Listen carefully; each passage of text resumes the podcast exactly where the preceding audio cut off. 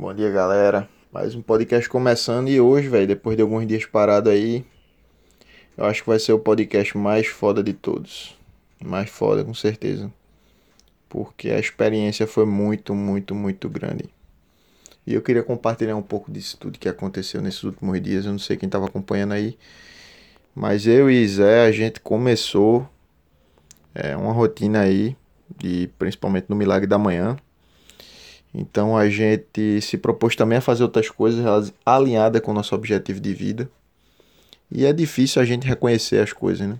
Tipo, difícil a gente saber realmente o que a gente tem que fazer, como tem que fazer, quando tem que fazer. E esse podcast é sobre isso. É sobre como você faz para realizar seus sonhos e como ficar bem com isso. Então, começando falando um pouco sobre sonhos, velho. Tipo, queria que todo mundo que tá ouvindo isso aqui pensasse um, pro, um pouco, parasse um pouco para pensar sobre os seus sonhos. Então, vai, qual o seu sonho? Qual o seu objetivo? O que é que você gostaria de ter, alcançar? Como você gostaria de ser? Com quem você gostaria de estar? Essas perguntas só cabem a você mesmo responder. E isso não é uma coisa nova, né? Todo mundo vive sonhando. Tem gente que sonha acordado, às vezes a gente sonha de noite, mas na maioria do tempo a gente tá sonhando acordado. A gente vive uma vida muitas vezes de sonho, sonhando com o dia de amanhã, pensando às vezes no dia que passou, mas geralmente a pessoa se esquece muito, muito do presente. E a gente tem que começar a separar o que é sonho do que é delírio, vamos dizer assim. A gente pode pegar um sonho e transformar ele em meta. E a gente trabalhar todo dia em prol dessa meta. E essa meta todo dia é seu sonho materializado ali, é seu sonho diário. Então quando você está chegando quando você está alcançando seus sonhos, você está lutando para isso acontecer.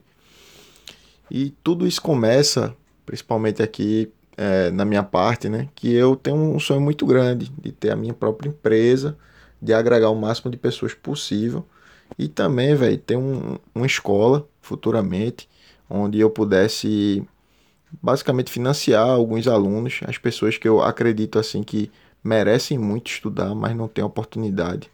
Mas não é estudar no, no método padrão, é estudar com a vivência prática.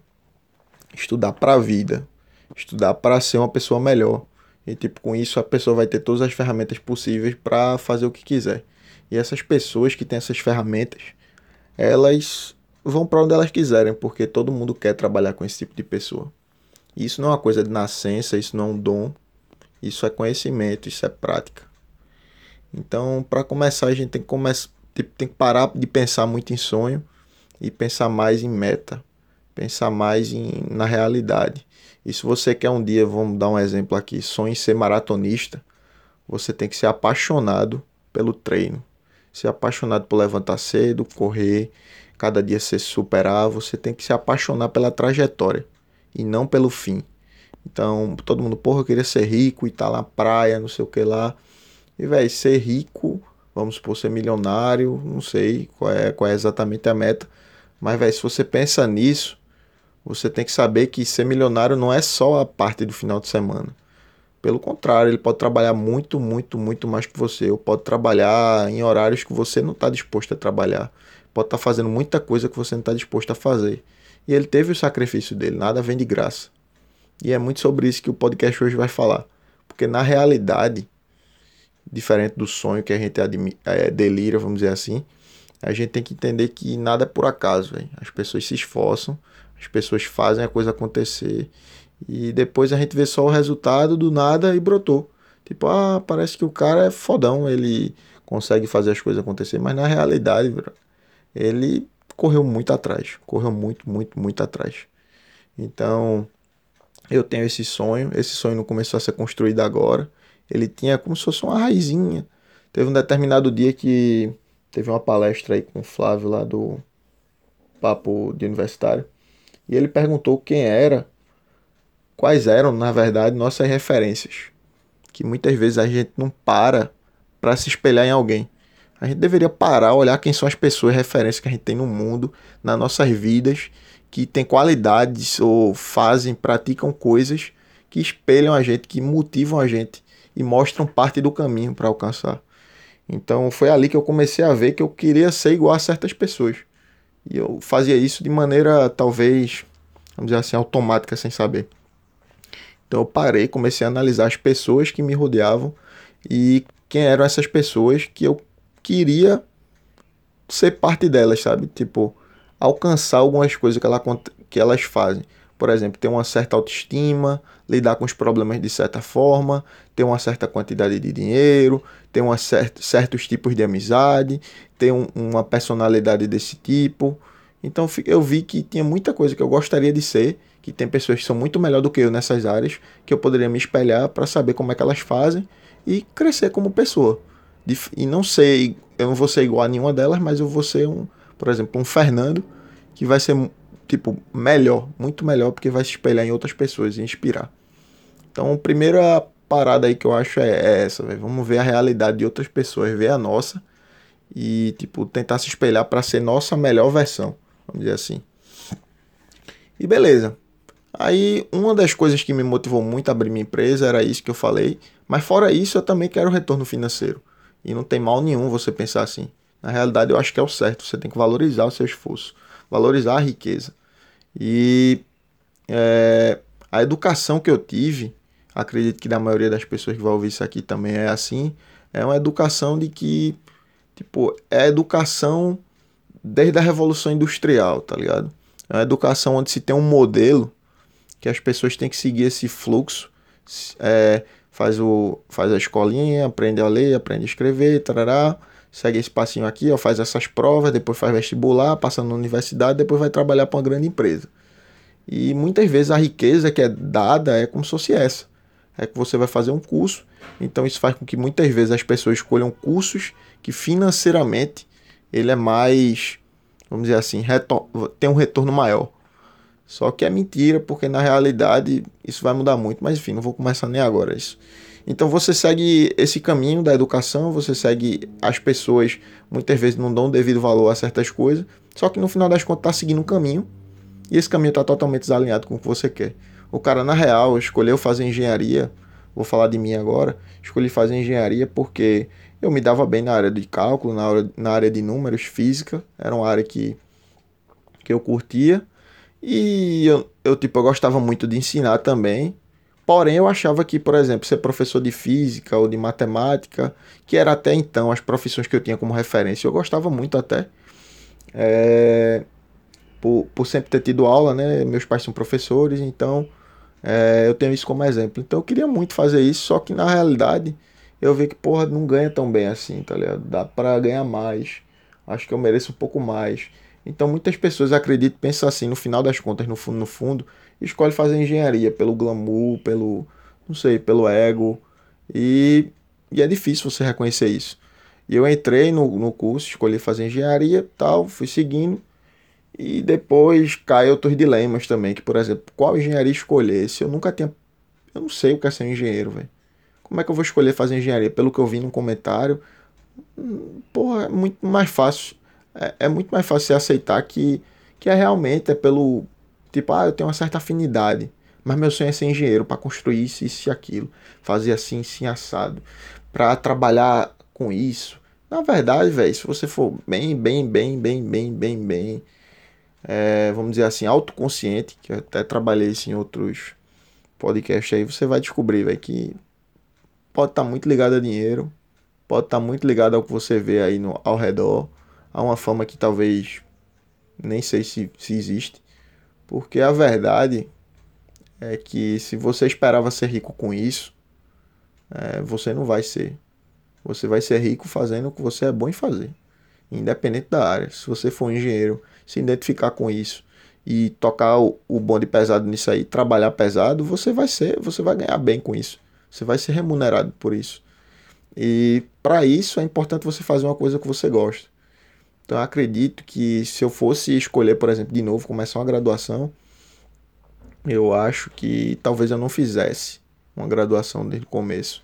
Eu ia escolher o que eu quero fazer e estudar por vários outros meios. Mas claro, isso requer maturidade. As pessoas eu acredito que tem que fazer uma experimentação, testar, testar, testar, até fazer uma coisa que realmente gosta. E com isso você vai fazer essa coisa melhor e aí você tem que aprender a ganhar dinheiro com ela.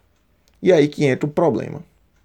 O problema maior de todos é que todo mundo quer ser rico, todo mundo quer viver bem de vida, só que ninguém entende que para ser rico de qualquer forma, financeiramente falando, você vai ter que vender alguma coisa. E não tem outro jeito. Tipo, pode pegar aí qualquer cara rico que você conhece. O cara é rico porque ele vende alguma coisa. E todo mundo vende alguma coisa. Você vende alguma coisa, eu vendo alguma coisa. E esse sentimento me, tipo, me perseguiu um pouco porque é o seguinte. Eu tava estagiando lá na, na Jeep e tal. E, enfim. Não vem o caso nem a empresa aqui, não importa. É a realidade de muitas pessoas que estão estagiando. Então você está estagiando, eu estava quase se formando no caso, ou seja, um semi-engenheiro. Um semi-engenheiro que um dia sonhou ganhar, vamos por 8 mil reais, não sei, 10 mil.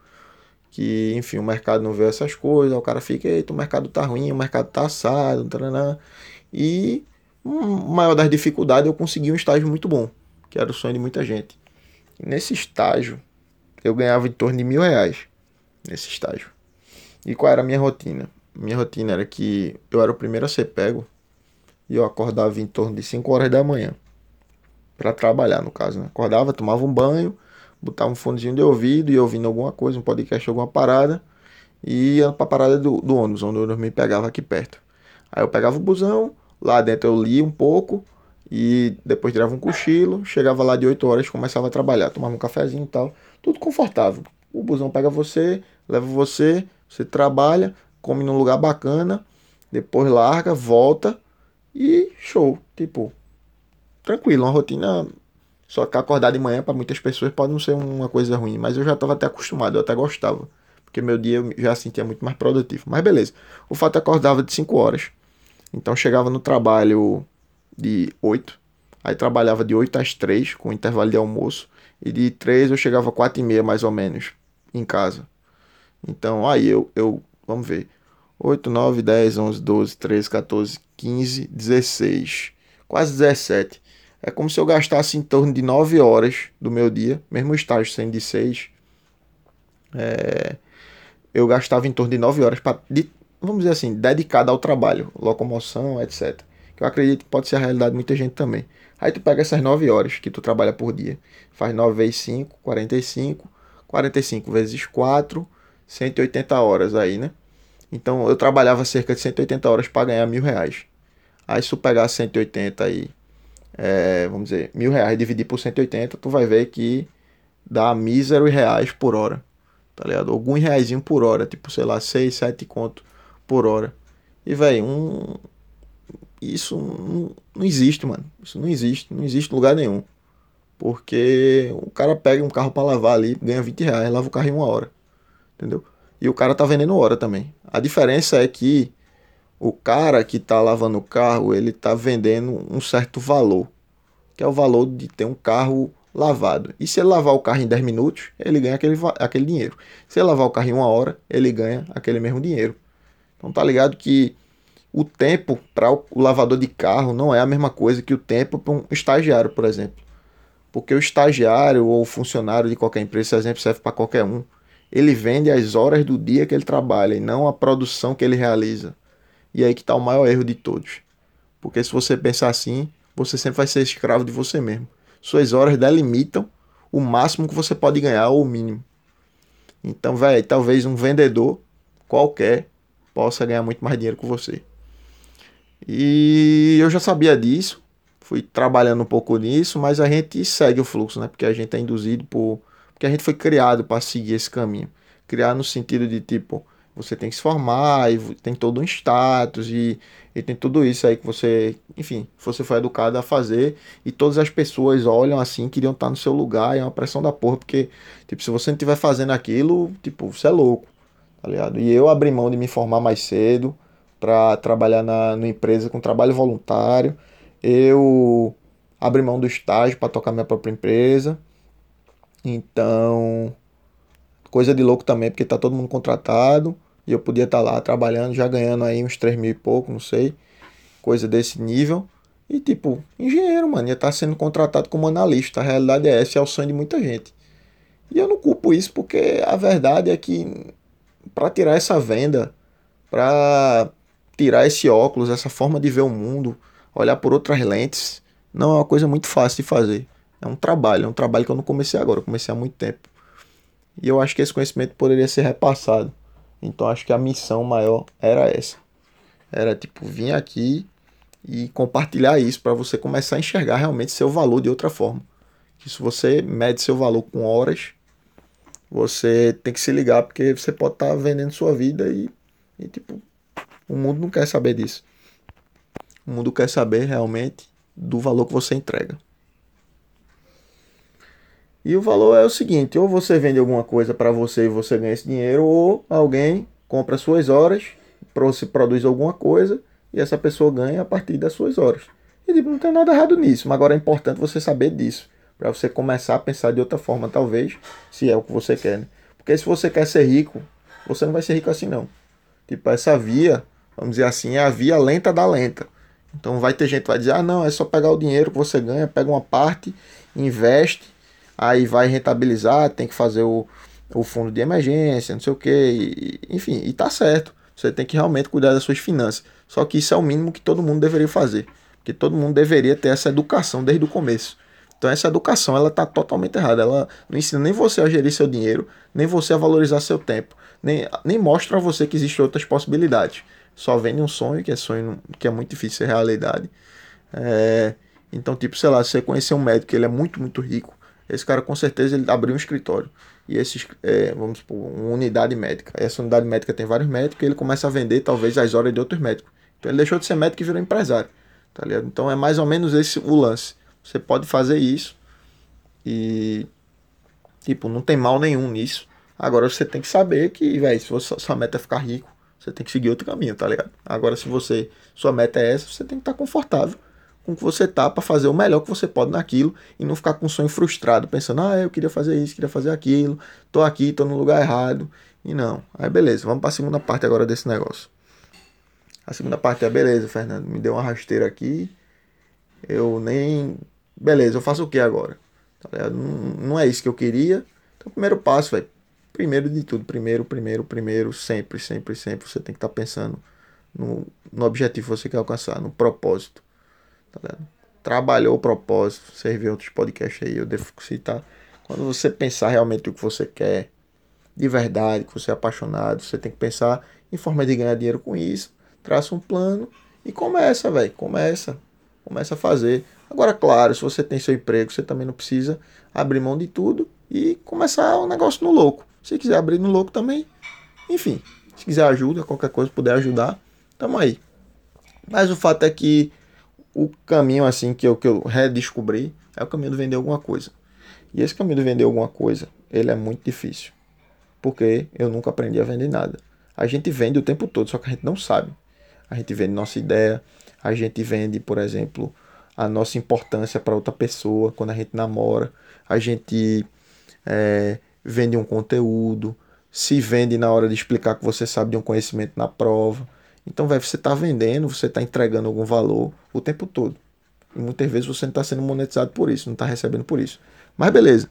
Então a gente já vende o tempo todo. Esse é o, o primeiro passo. Se você já vende o tempo todo, é, aí vamos falar agora, mas eu quero vender para ganhar dinheiro. Aí eu volto para esse negócio aí de lavar o carro, por exemplo. A gente está abrindo a empresa, a empresa já está aberta. É, todo o dinheiro que eu, que eu investi na empresa foi juntado do estágio. Eu já sabia o que eu queria, eu peguei a, a grana, fui juntando do estágio, do estágio, do estágio. É, como eu não, não, precisava tanto assim, eu não tinha tanta necessidade, é, meus pais me sustentam, vamos dizer assim, né? Aí foi mais fácil para mim, porque eu pegava parte desse dinheiro e guardava boa parte, quase não tinha custo. Então, economizava, nunca fui um cara muito gastador e fui investindo no meu sonho. Então, hoje a gente tem um, um mini escritório aqui, que já tem um monte de material, um monte de peça, a gente já investiu aí mais de 5 mil reais em coisa aqui.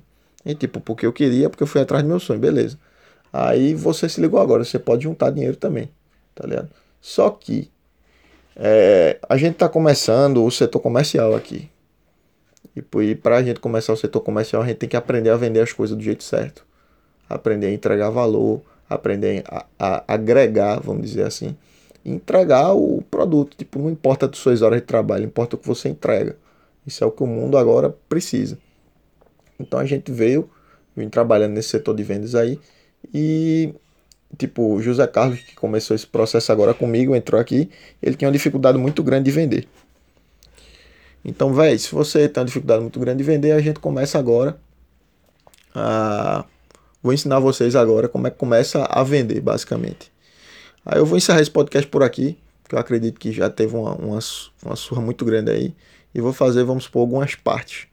Aí vocês vêm aí depois e vamos embora.